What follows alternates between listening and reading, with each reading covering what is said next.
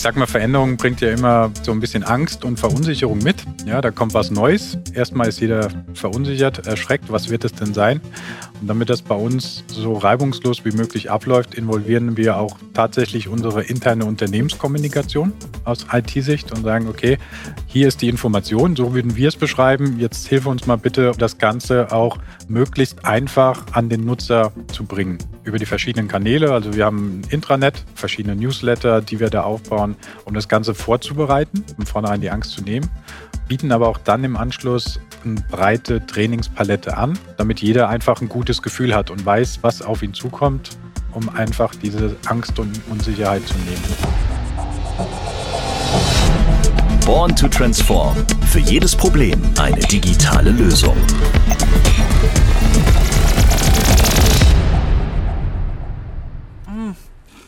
Mm. Oh, diese Kekse sind so lecker. Die Runden mit der Schokofüllung kenne ich übrigens schon seit meiner Kindheit. Die habe ich damals immer in Kakao getunkt. Und jetzt, hm, mal den Keks runterschlucken. Jetzt wird ein Traum für mich wahr. Denn an dem Ort, an dem ich mich befinde, ist nicht nur ein Paradies für Krümelmonster, sondern auch für mich. Denn hier gibt's ganz, ganz viele Kekse. Mein Name ist Carmen Henschel und ich stehe gerade im Industriegebiet von Polch. Das ist eine Stadt in Rheinland-Pfalz. Genauer gesagt, sie liegt mittendrin in der romantischen Landschaft der Eifel.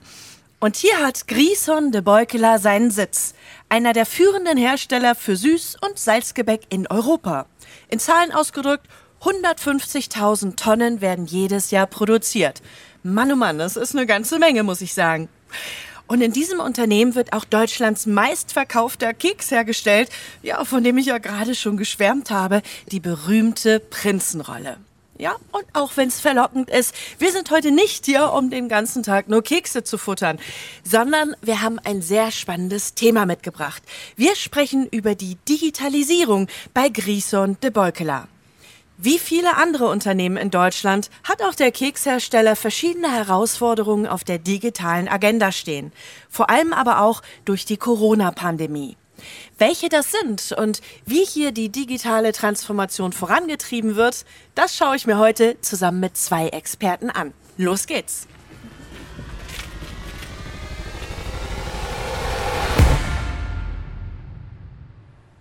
Hier bin ich jetzt im Eingangsbereich von Grison de Beukeler und oh, wenn ich mich hier umgucke, das ist ein Träumchen. Ich muss es jetzt einfach mal sagen. Ich bin umgeben von Ausstellungsgästen, die voller Kekse und Schokolade und kleiner Cookies, Waffeln sehe ich hier, Erfrischungssticks. Ach, also so würde ich mir das wirklich wünschen, bei jeder Firma, wo ich reinkomme, erstmal so begrüßt zu werden. Und hier sitzt auch jemand Nettes. Schönen guten Morgen.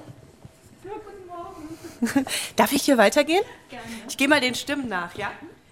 So, und hier ist der Besprechungsraum. Da müssten die beiden auch schon sein. Klopf, klopf. Guten Morgen. Guten Morgen. Guten Morgen, Carmen. ja, schön, euch hier anzutreffen. Vielleicht, wenn ich euch gerade mal vorstellen darf.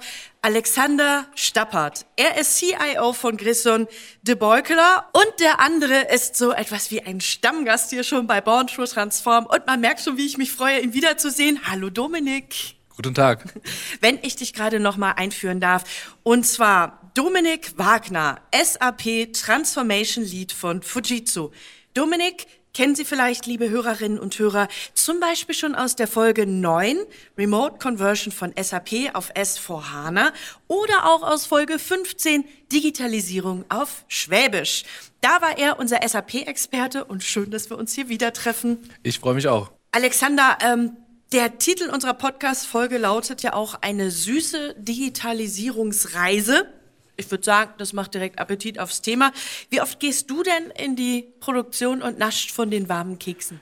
Tatsächlich sehr oft. Wir haben ja auch unsere Fabriken im Rahmen der Digitalisierung mit unserem MES angeschlossen. Das heißt, es gibt auch genug Gelegenheiten für mich, runter in die Produktion zu laufen.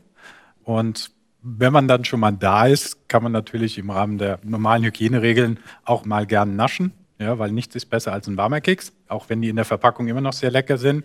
Du hast ja auch eben einen probieren dürfen. Von daher bin ich sehr oft da unten und freue mich auch jedes Mal, die Kollegen zu sehen. Du hast gerade MIS gesagt. Was heißt das? MES, Manufacturing Execution System. Da gibt es ganz tolle, ganz viele verschiedene Beschreibungen dafür. Man könnte auch sagen Industrie 4.0, aber prinzipiell ist es die Anbindung der Produktion an unsere anderen Systeme, ERP-Systeme wie SAP zum Beispiel. Dominik, also du hast ja wirklich den Joker gezogen, wie man so schön sagt. Du hast das Vergnügen, öfter hier zu Gast zu sein, denn du begleitest Grison de Beukeler bei der Umsetzung der digitalen Agenda mit SAP. Lass uns mal so ein bisschen in deine Arbeit reinzoomen. Wie können wir uns das vorstellen? Wo steht ihr da gerade in der Zusammenarbeit? Ich glaube, noch ziemlich am Start. Und was sind so die ersten Herausforderungen? Ja, also die größte Herausforderung hier bei Grison ist es natürlich nicht so viele Kekse zu essen. Spaß beiseite, wir sind schon seit einiger Zeit dabei, die Grison bei ihrer ja, SAP-Roadmap zu unterstützen. Und man hat es bereits in anderen Folgen erfahren, dass unsere Vorgehensweise oder die Methodologie sich an einem SAP-Standard Subactivate orientiert. Und diese startet eben mit der detaillierten Projektevaluierung. Und das haben wir auch bei Grison getan in Form einer Vorstudie. Und diese Vorstudie war so geplant, dass wir erst die technischen Gegebenheiten wie Custom Code, Simplification Items und eben auch das System an sich untersucht haben. Aber den wichtigeren Part, da haben unsere Berater in Workshops die funktionalen Veränderungen, die S4HANA mit sich bringt, mit den Fachbereichen besprochen und auch analysiert. Also eher eine klassische Vorstudie. Und ich mhm. denke, der Alexander kann es auch bestätigen. Wir haben die Vorstudie mit den Beratern besetzt, die auch jetzt im Umsetzungsprojekt geplant sind. Und das ist tatsächlich die größte äh, Herausforderung für Fujitsu, dass die Berater für einen dedizierten Kunden freigeschaufelt werden. Weil die Berater sind meiner Meinung nach der wichtigste Erfolgsfaktor einer Transformation, denn solche Projekte werden von Menschen für Menschen gemacht. Ja, das kann ich auch nur bestätigen an der Stelle. Das ist für uns als Unternehmen sehr wichtig, dass die gleichen Berater, die die Vorstudie machen, auch das Projekt umsetzen. Weil nichts ist schlimmer, das kennt man ja in einem Sales-Meeting, hat man immer die besten Berater. Man hat immer ein super Gefühl und dann geht es ins Projekt und dann kommen die Praktikanten. Ja, übertrieben gesprochen. Wo habt ihr euch denn kennengelernt? Wie kam das denn zustande? Gut, also wir haben uns, Alexander, weißt du es noch genau das Jahr? Das war 2000. 2019, November ja, es war auf jeden Fall noch vor der Pandemie. Also wir haben von Fujitsu aus eine sehr große Hausmesse.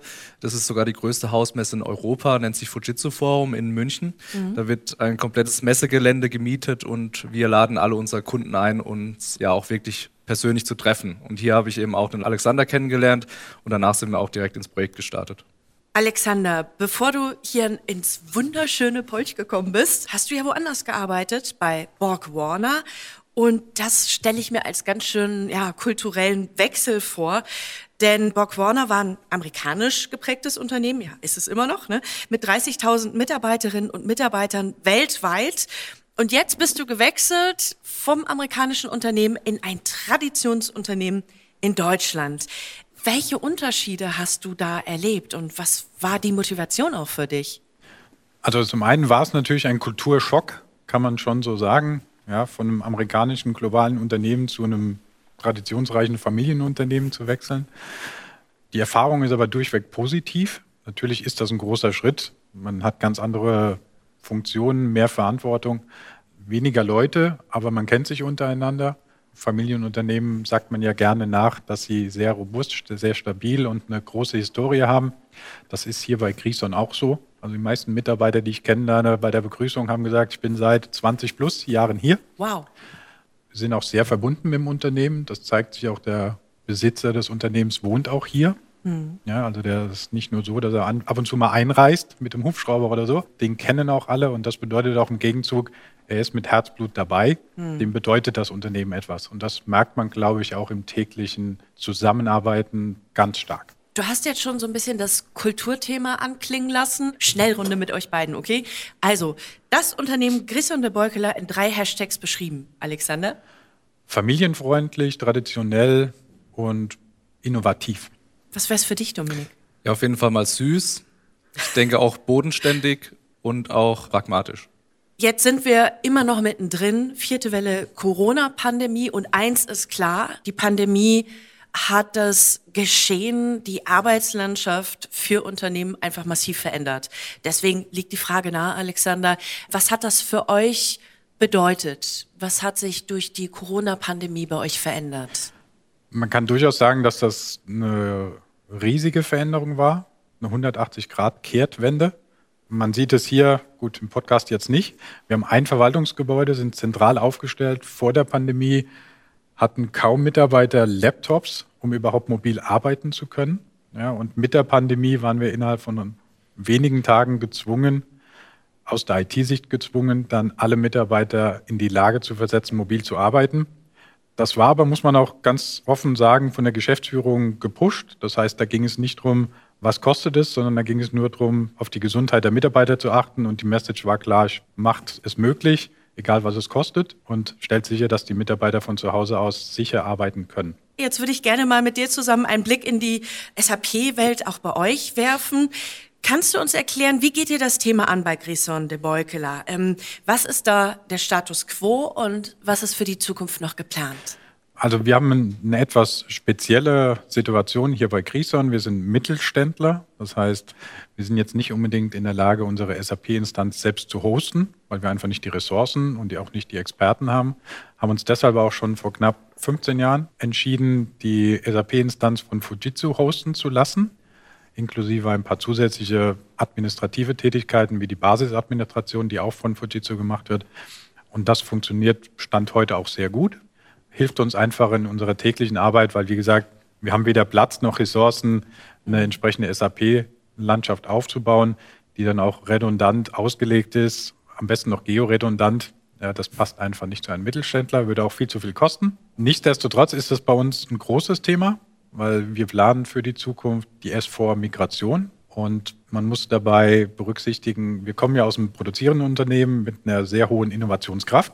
Das heißt, Automatisierung ist in der Produktion das tägliche Doing, so ein KVP-Prozess, wie man ihn kennt, also kontinuierlicher Verbesserungsprozess, wird dort auch immer schon gelebt. Und das Gleiche werden wir jetzt auch in die Verwaltung reintragen, mhm. zusammen mit der S4-Implementierung, weil wir dann hier die Möglichkeit tatsächlich haben, die Prozesse neu zu denken, basierend auf einer neuen UI, also User Interface, was äh, die Prozesse einfacher für den Mitarbeiter gestalten soll. So das Ziel. Was ist denn für euch so der Tipping Point gewesen, S4 zu wählen überhaupt? Der Marktdruck. SAP hat gesagt, End of Life für dein aktuelles SAP war 2027, mag jetzt 2030 sein. Das ist mit Sicherheit ein Punkt gewesen für die technische Migration. Ein anderer Punkt ist aber tatsächlich, dass mit dieser neuen Oberfläche Fiori Tiles dann wirklich die Möglichkeit besteht, den User mitzunehmen und zu sagen, die Prozesse werden tatsächlich einfacher. Du bekommst alles auf einen Blick. Mhm. Das ist so dieses One-Click-Magic, wo wir sagen, die Welt ist komplex genug für den User. Wir wollen jetzt nicht, dass er wie heute jede Transaktion sich merken muss, sich ein Menü aufbauen muss, sondern über diese einheitliche Oberfläche alle Informationen, die er braucht für seine Arbeit, dann auch auf einen Blick sieht und findet. Mhm. Was ist dir persönlich denn besonders wichtig bei dieser Einführung, wo du sagst, ah, also das, also ne, an anderen Stellen, da können wir drüber diskutieren, aber das, das muss für mich stehen, da gucke ich immer ganz besonders drauf. Also ganz besonders und ganz wichtig ist für mich aus IT-Sicht, dass das Ganze reibungslos funktioniert. Hm. Ne, normalerweise ist ja ein Go Live immer etwas, da sitzen ganz viele, sind ganz nervös und haben ganz viel Angst. Das möchten wir gerne vermeiden. Deswegen machen wir das Projekt auch mit dem Hoster, der sich mit unserer Basis gut auskennt das wäre für mich auch so das perfekte Bild. Am Go Live, am ersten Tag sitzen wir ganz entspannt da, wir haben eine Pizza von mir aus bestellt, trinken Kaffee, essen ein paar Kekse ähm, und sind ganz relaxed. Und es funktioniert alles. Der ja. User kommt und sagt, war was. Das hört sich wirklich gut an.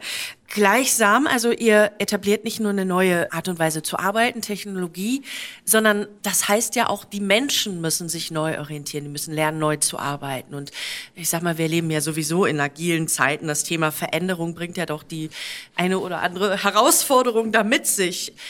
Wie motivierst du zu Veränderungen bei euch oder äh, wie machst du diesen Keks quasi schmackhaft? ja, also ich sag mal, Veränderung bringt ja immer bei dem Endkunden, ich nenne jetzt mal meine Fachseite Kunde, bringt so ein bisschen Angst und Verunsicherung mit. Ja, da kommt was Neues. Erstmal ist jeder verunsichert, erschreckt, was wird es denn sein? Und damit das bei uns so reibungslos wie möglich abläuft, involvieren wir auch tatsächlich unsere interne Unternehmenskommunikation mhm. aus IT-Sicht und sagen, okay, hier ist die Information, so würden wir es beschreiben. Jetzt hilf uns mal bitte, um das Ganze auch möglichst einfach an den Nutzer zu bringen. Über die verschiedenen Kanäle. Also wir haben ein Intranet und wir haben auch verschiedene Newsletter, die wir da aufbauen, um das Ganze vorzubereiten. ja, erstmal im Vornherein die Angst zu nehmen, bieten aber auch dann im Anschluss eine breite Trainingspalette an. Wir gehen immer davon aus, wir haben verschiedene Lerntypen. Ja. Der eine lernt von sich selbst, der andere hätte gerne mehr Informationen und möchte gerne begleitet werden. Und das versuchen wir auch, wie auch in anderen Projekten, dann abzubilden, indem wir sagen, wir haben eine Trainingsplattform, da kannst du dir, ich nenne es immer YouTube für Unternehmen, da kannst mhm. du dir die Informationen holen, wenn du sie brauchst. Wir bieten aber auch Trainings an, damit jeder einfach ein gutes Gefühl hat und weiß, was auf ihn zukommt, mhm. um einfach diese Angst und Unsicherheit zu nehmen.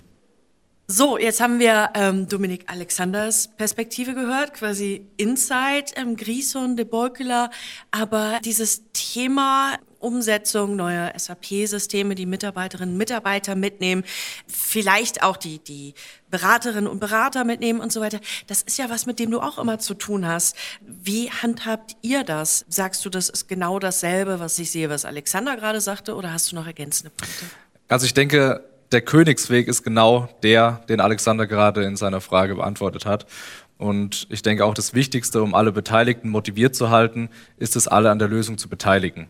Es fängt an in den ersten Gesprächen, die geführt werden, dass eine offene Kommunikation herrscht, was mit dem neuen System erreicht werden soll und vor allem, welche Auswirkungen es auf die einzelnen Arbeitsbereiche hat. Ich habe das auch schon öfter in öffentlichen Ankündigungen erlebt, beispielsweise bei Veranstaltungen oder eben in Form von Aufklärungsarbeit in einer Mitarbeiterzeitschrift. Wichtig ist es aber auch, dass Fragen offen gestellt werden dürfen, die öffentlich beantwortet werden, also eine gewisse Transparenz. Ein weiter wichtiger Punkt ist, dass die Entscheidung, beispielsweise S4HANA einzuführen, von dem obersten Management des Kunden getragen wird. Also dass das Projekt eine gewisse Sichtbarkeit und auch eine Priorität genießt, weil nur so lässt sich auch am Ende das Projekt erfolgreich umsetzen und das nötige Change Management durchsetzen. Bei den Beratern wiederum ist es wichtig, dass die sich ein bisschen auch mit dem Kunden und auch deren Prozesse identifizieren können. Also dass die Themen fachlich zu den Beraterkompetenzen passen. Aber vor allem sollte man auch die Berater nicht überlasten mit zu vielen Projekten.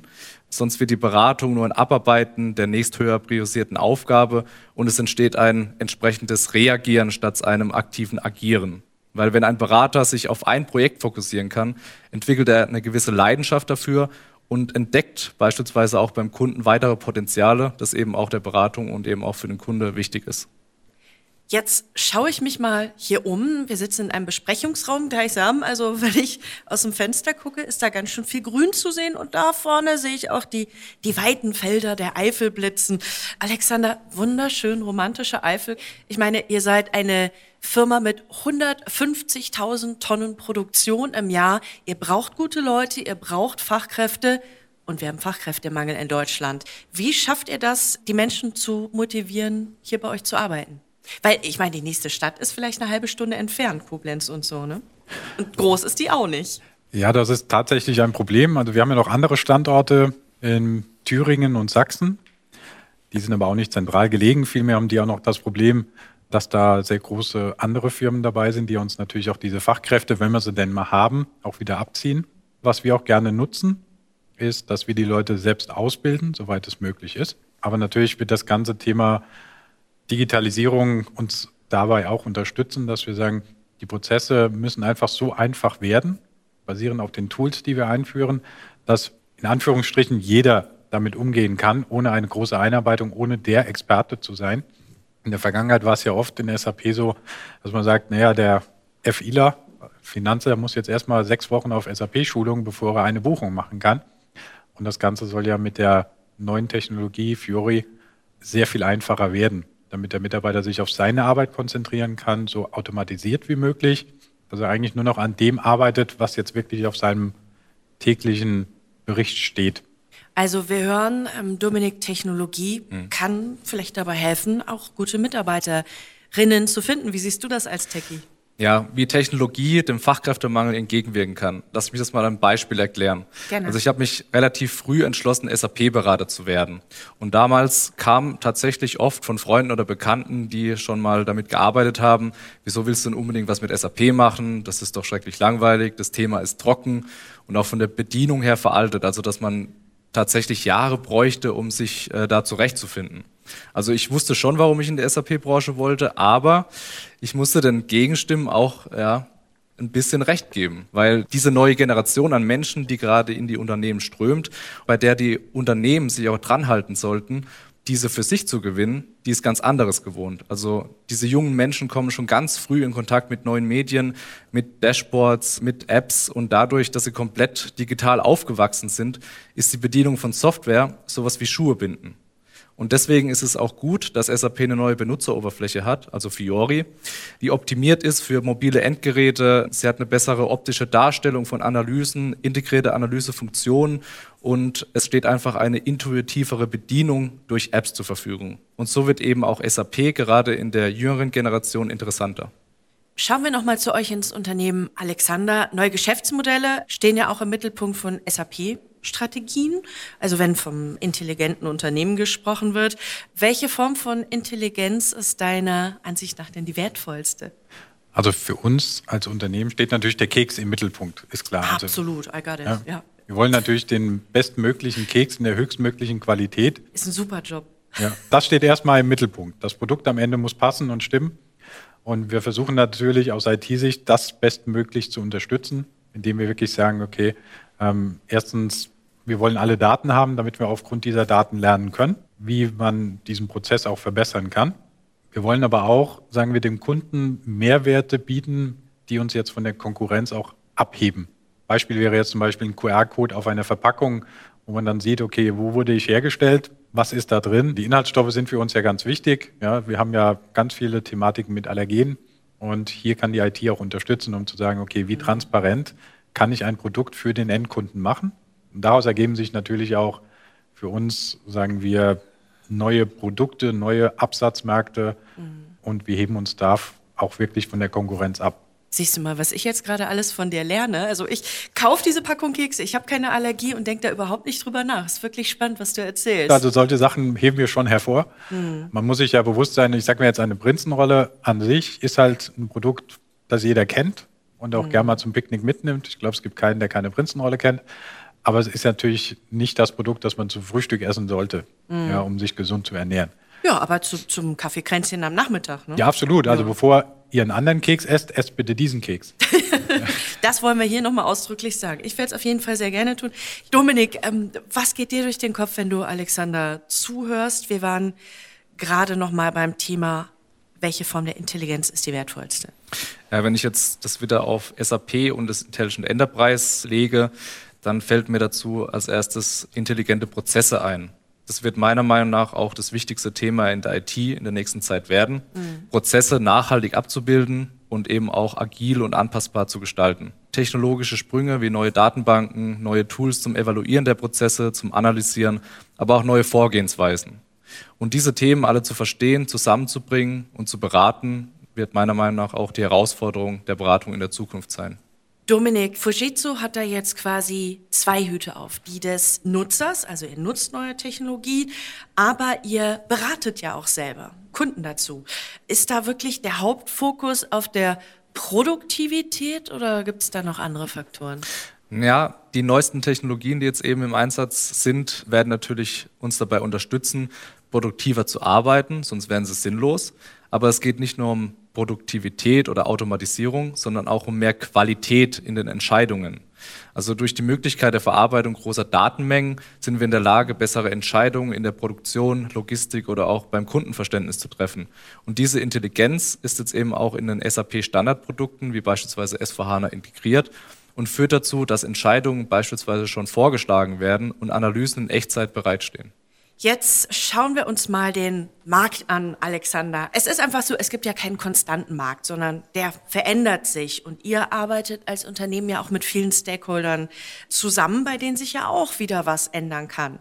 Zusätzliches Thema, äh, Rohstoffpreise zum Beispiel, die Schwankungen unterliegen. Und on top haben wir jetzt auch noch Corona seit gut zwei Jahren auf der Agenda. Da haben wir wirklich gesehen, wie stark Systeme auch ineinander greifen und was passiert, wenn Lieferketten zum Beispiel unterbrochen werden.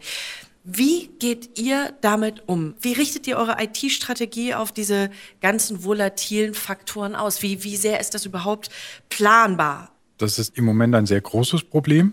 Also diese ganze Thematik Rohstoffversorgung, Lieferketten, Unterbrechungen aufgrund der verschiedenen globalen Thematiken, die es da gibt, sei es Corona oder sei es, es brennt mal eine Folienfabrik ab, was dann immer wieder direkt Auswirkungen hat. Wir aus IT-Sicht können da durchaus sehr gut unterstützen. Was wir natürlich nicht können, wir haben keine KI, die das voraussieht. Ja, die sagt, hallo, in drei Wochen brennt eine Folienfabrik ab, mhm. müsst ihr gucken, kauf mal lieber drei Kilogramm mehr. Weil du hast es vorhin gesagt, wir produzieren ja nicht zehn Kilogramm, sondern wir produzieren 158.000 Kilogramm Kekse jedes Jahr. Und dann muss man natürlich auch ganz anders planen. Aus IT-Sicht ist die Unterstützung, die wir dem User geben, also der, der wirklich mit diesem Thema sich auseinandersetzt, der Einkäufer, der Kollege aus der Supply Chain. Wir versuchen, so viel Informationen zu liefern, dass er aufgrund dieser Informationen relativ schnelle Entscheidungen treffen kann. Dominik hat es gerade eben gesagt, es geht darum, dass die KI Informationen liefert, damit der User, der Experte, der sich mit diesem Thema beschäftigt, eine gute und richtige Entscheidung treffen kann. Nichts ist schlimmer, wenn er 100.000 Zahlen hat und am Schluss trotzdem nicht weiß, was er tun soll. Mhm. Deshalb ist das Ziel wirklich mit SAP auch unter anderem, dass man einen Report hat und der sagt, pass mal auf, ich nehme mal jetzt Kakao. Kakao geht nach oben, ist dein Bedarf gedeckt, basierend auf dem, was wir in der Absatzprognose geplant haben ja. und für welchen Zeitraum. Und da ist die IT unablässig. Wie lange im Voraus plant ihr denn eure IT-Strategien? Sind das zwei Jahre oder zehn Jahre, eine Dekade? Also wir planen schon fünf Jahre. Ja, ähm, warum? fünf Jahre deshalb, weil der IT-Markt sich einfach so stark verändert, dass es sehr schwierig ist, darüber hinaus zu planen. Die fünf Jahre an sich sind schon schwierig. Ähm, man hat es ja jetzt in dieser Corona-Pandemie gesehen. Keiner jetzt bei Grison hätte gesagt, nächstes Jahr in drei Monaten werden alle im Homeoffice sein. Du musst deine Strategie nach mobiler Arbeit ausrichten. Wir hatten ein großes Thema in der Vergangenheit. Ich hatte es erwähnt. Wir waren zentral. Das heißt, äh, wir hatten eigentlich keine Internetanschlüsse an den Werken, außer ein zentrales Werk mit einem Internetanschluss und mussten mhm. in kurzer Zeit Glasfaserkabel legen lassen, damit wir einfach auch die entsprechende Bandbreite haben, damit die Leute von zu Hause aus arbeiten können, dass sie Videokonferenzen machen können. Das hört sich einfach an. Jeder hat das zu Hause, einen DSL-Anschluss, kein Problem. Aber Firmen an sich haben da durchaus größere, ich nenne es mal, Bedarfe an der Kapazität und Verfügbarkeit und auch Qualität. Dominik, ihr arbeitet mit vielen Unternehmen zusammen aus ganz unterschiedlichen Branchen und ich stelle mir einfach vor, dass ihr auch ganz viele Partner, Stakeholder habt, die zu eurem täglichen Business dazugehören. Wenn ich mir anschaue, was da draußen auf dem Markt passiert, dann geht alles um, ich sag mal, um, um, um Ecosystems, um raus aus den Silos, um vielleicht auch systemisches Denken. Was können denn Unternehmen voneinander lernen und wie stellt ihr euch eine ideale ja, Form der Zusammenarbeit auf dem Markt vor? Wie Unternehmen zusammen sich unterstützen können bei der digitalen Transformation beispielsweise. Das haben wir uns bei Fujitsu auch überlegt. Dafür bieten wir tatsächlich neutral organisiert äh, Cross-Company-Workshops an. Das bedeutet, wir laden verschiedene Kunden oder eben auch Interessierte ein, die jetzt gerade an verschiedenen Herausforderungen der digitalen Transformation stehen. Und die bringen wir an einen Ort zusammen und die können sich auch tatsächlich neutral von uns auch unterhalten und über ihre Probleme sprechen und entsprechend auch Lösungsfindungen evaluieren. Wir sind beratend tätig dabei. Wir organisieren das Ganze, stellen Kaffee zur Verfügung und Kekse. Und ja, das ist eben auch ein großer Vorteil für uns. Wir lernen daraus auch, wie unsere Kunden ticken oder eben auch, wie Marktmitbegleiter dort agieren. Ich hoffe, es sind unsere Kekse auf jeden Fall. Natürlich. Was er gesagt Definitely. hat. Ja. Ansonsten hat er natürlich recht. Also es geht nichts über einen Austausch mit anderen Unternehmen, die in demselben Bereich tätig sind. Mit Fujitsu machen wir das tatsächlich. Wir haben uns ja, er hat es eingangs gesagt, in München auch getroffen. Mhm. Da haben wir auch andere Unternehmen getroffen, mhm. die jetzt im Mittelstand in der Food Industry sich tummeln. Ja, da gibt es ja verschiedene Größen mhm. und auch Mitbewerber, aber tendenziell tauschen wir uns da schon aus, jetzt mal aus IT-Sicht gesehen. Alexander, ein habe ich noch. Wo siehst du denn die Verbindung zwischen eurer IT-Strategie und dem Thema Nachhaltigkeit? Ja, also Nachhaltigkeit ist für uns wichtig, extrem wichtig. Ich hatte ja anfangs gesagt, wir produzieren in Deutschland, wir haben also auch eine Verantwortung. Mhm. Ja, und aus IT-Sicht haben wir einen klaren Auftrag von der GF bekommen. Von der GF? Geschäftsführung, dass wir bis zu einem bestimmten Zeitpunkt 2023 CO2-neutral werden. Und auch in der IT, wo es viele Produkte gibt, Laptops, Headsets, Handys, die elektronisch betrieben werden und auch mit Bauteilen aus anderen Ländern, ist es für uns extrem wichtig, dass diese CO2-neutral produziert werden mhm. und wir unseren Beitrag zu dieser CO2-Neutralität damit auch leisten. Alexander, vielen Dank für die Einblicke hinter die Kulissen bei Grison de Beukeler. Und also ganz ehrlich, ich kann verstehen, warum du gewechselt hast. Denn ähm, ich weiß nicht, wie es dir geht, Dominik, aber ich finde das total sympathisch und nett hier. Also Mir geht's ganz genauso. Nicht nur, dass überall Kekse rumstehen, gut, den Punkt haben wir jetzt wirklich behandelt, sondern ich finde halt einfach diese Kultur, die ihr habt, dass ihr ein Traditionsunternehmen seid, dass Leute auch so lange bei euch arbeiten, 20 Jahre, dass es hier so einen Familien- und Gemeinschaftssinn gibt und dass ihr gleichzeitig halt so offen auch seid, dass du sagst, hey, ich arbeite mit Dominik zusammen, ich fahre auch nach München zum Workshop, ähm, ich beschäftige mich ganz oben auf der Agenda auch mit dem Thema Nachhaltigkeit. Also für mich ein super Gesamtpaket. Vielen Dank, dass wir hier zu Gast sein dürften. Ja, gerne. Hat mir sehr viel Spaß gemacht und ihr seid immer herzlich willkommen. Da nehmen wir ihn beim Wort, Dominik. Ja, das lassen wir nicht zweimal sagen. Auch an dich herzlichen Dank und liebe Hörerinnen und Hörer. Wenn Sie mehr wissen wollen über die Themen SAP und digitale Transformation, dann schauen Sie doch einfach auf der Webseite von Fujitsu vorbei, www.fujitsu.com. Und es lohnt sich natürlich auch, einen Blick in die Show Notes zu werfen, denn dort gibt's Links zu interessanten Blogbeiträgen und Artikeln passend zu unserer heutigen Podcast-Folge. Und wenn es Ihnen gefallen hat, empfehlen Sie uns gerne weiter oder abonnieren Sie uns am besten. Ich kann nur sagen, wir freuen uns sehr, wenn Sie beim nächsten Mal wieder dabei sind, wenn es heißt Born to Transform. Tschüss und bis zum nächsten Mal. So, ist jetzt äh, die Tonaufnahme wieder aus. Kann ich mich nämlich endlich mal über die Kekse hermachen. Mann, Mann, Mann, hast du die die ganze Zeit vor der Nase und kannst nicht reinbeißen. Aber jetzt reingetunkt in den Kaffee und... Mm. Oh Gott. Hoffentlich vergessen die mich hier im Raum. Da schließe ich mich ein mit den Keksen.